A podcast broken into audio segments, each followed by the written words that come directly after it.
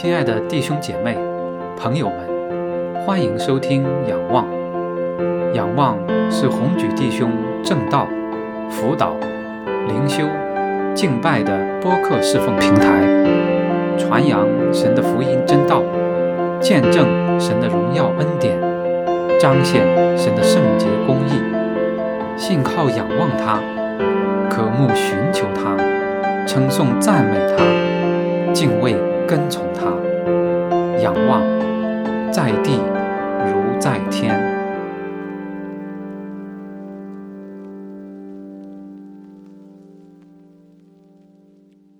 弟兄姐妹平安，在我们的生活和侍奉当中，是否有一些时候？我们忙忙碌碌了很久，但却没有什么果效，或者很长时间，我们的属灵生命没有什么长进。这时候我们会怎么想？接下来我们会怎样做？今天我们来看《路加福音》五章一到十一节，我们先简要解析经文，然后。着重思想主耶稣的话带给我们的信息。路加福音五章一到十一节，耶稣站在格尼撒勒湖边，众人拥挤他，要听神的道。他见有两只船弯在湖边，打鱼的人却离开船洗网去了。有一只船是西门的，耶稣就上去。请他把船撑开，稍微离岸，就坐下，从船上教训众人。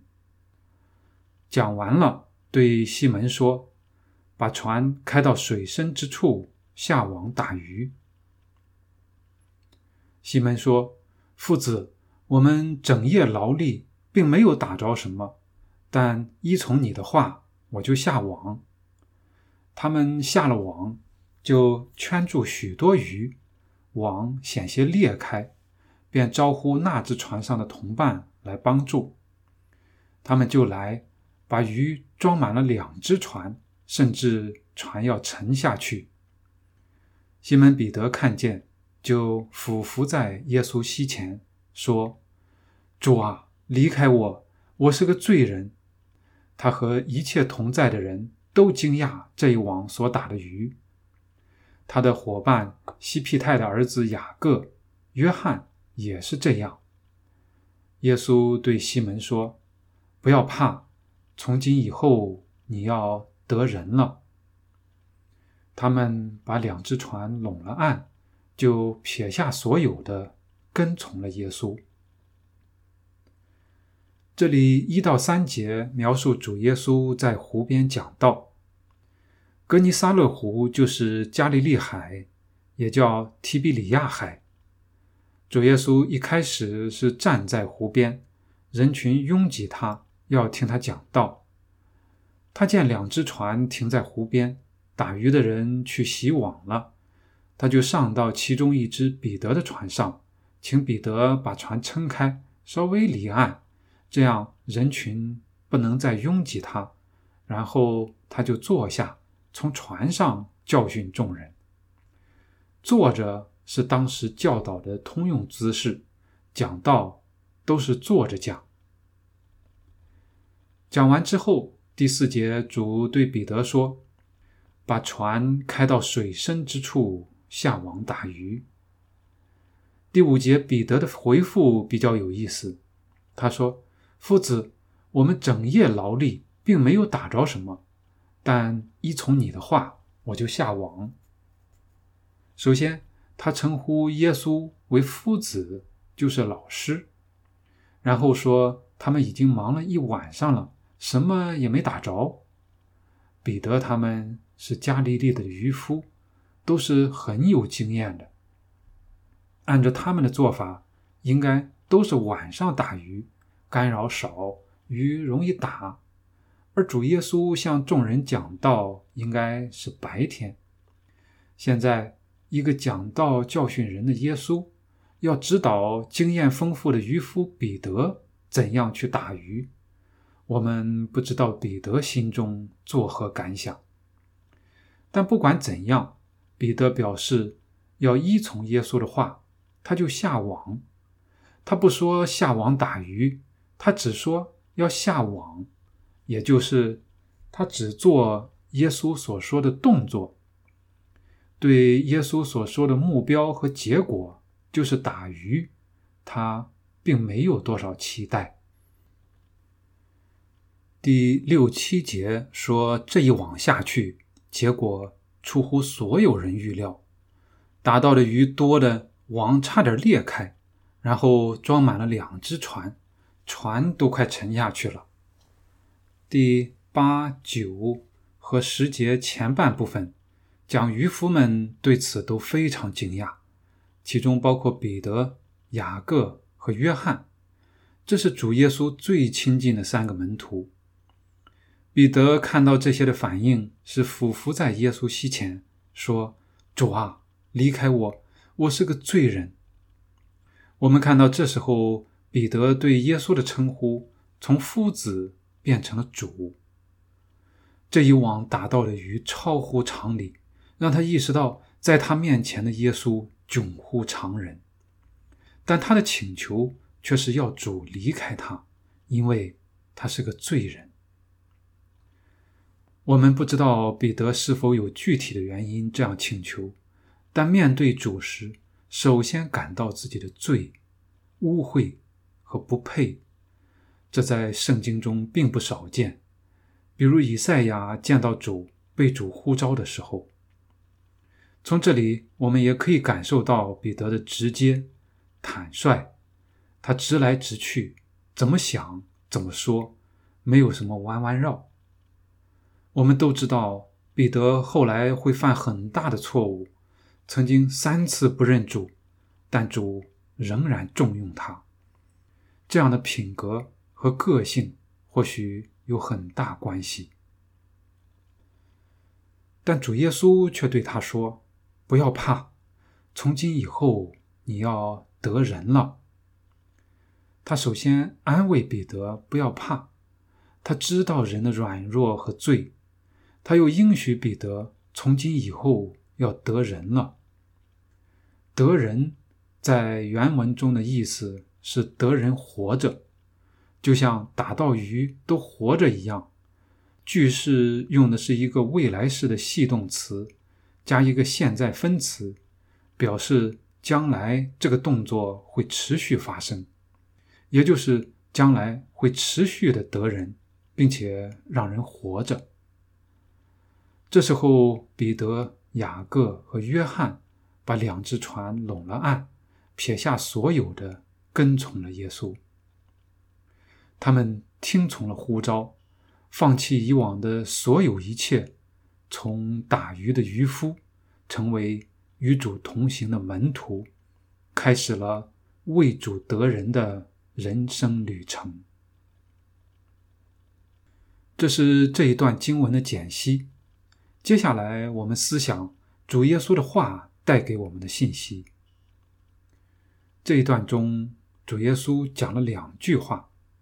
第一次是在船上对众人讲道之后，他对彼得说：“把船开到水深之处，下网打鱼。”这是彼得他们自己彻夜辛劳却一无所获之后说的，但这是主的要求，主的命令。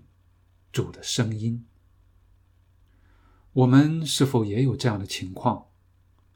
是否我们也像彼得他们那样，按着自己惯常的做法、惯常的计划，一直忙碌，但是却见不到果效？这时候，我们是否静下心来听主的声音？主希望我们怎么做？他的心意如何？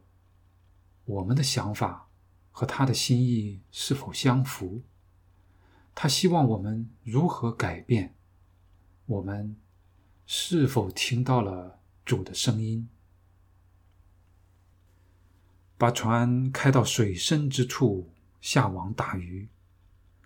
水深之处不像水浅的地方，一目了然，而是有未知。有不确定，可能蕴藏着更多的机遇，也可能蕴含着危险。我们的人生是否也有这样的阶段？我们的侍奉是否也有这样的阶段？我们在我们的舒适区打转，一切都很熟悉，好像一切都尽在掌握。这时候，如果主呼召我们，让我们离开舒适区，到我们不熟悉的环境中，我们会怎样？面对水深之处，我们是否心中忐忑、四顾茫然，甚至惶恐害怕？我们是否会埋怨主？为什么让我们来到这样的境况当中？我们是否会急于求主为我们改变这一切，让我们回到以前我们所熟悉、所习惯、似乎驾轻就熟的环境当中？在个人生活中，在家里，在教会，我们是否有过这样的经历，或者正在经历类似的情况？二零二零年的新冠疫情和各种让人目不暇接的剧烈变化，是否也把我们集体抛在了这样的环境当中？我们都处在水深之处，让我们一起思想：水深之处，我们是否极不情愿，并急于逃离？不能逃离的时候。我们是否就此消极？但我们是否想过，主让我们处在这样的环境当中，给我们怎样的预备，蕴含着怎样的可能？我们的属灵生命也是如此。在我们刚刚信主前后，我们多数非常火热，非常渴慕。往往如饥似渴的学习属灵生命，成长很快。但经过一些年，我们在习惯中似乎慢慢有些懈怠了。我们的属灵生命成长似乎进入了瓶颈期。这时候，我们是否会像主所说，把船开到水深之处，竭力追求，让我们的属灵生命？进一步晋升，在深处扎根、成长，进而突破，进入另一个更有深度、更为丰盛的阶段。把船开到水深之处，下网打鱼。这是讲道的耶稣给打鱼的彼得的命令。彼得根据自己的经验，虽不相信，却顺服了这命令。今天，如果主给我们启示，让我们做与我们的认知不相符的事情，我们会顺服吗？这也是夜晚过后白天的命令。夜晚打鱼是彼得他们习惯的，但主却要求他们白天去。夜晚好像干扰少，但没有多少光。白天虽然可能嘈杂喧嚷，但有光照耀。我们是否也有类似的情形？我们的人生是否也有一些时候，好像在黑暗中行？我们的侍奉是否也有一些方面，好像摸黑在做？我们是否要在有光的时候，到有光的地方去做？我们是否要改变一些方式？光明的去行，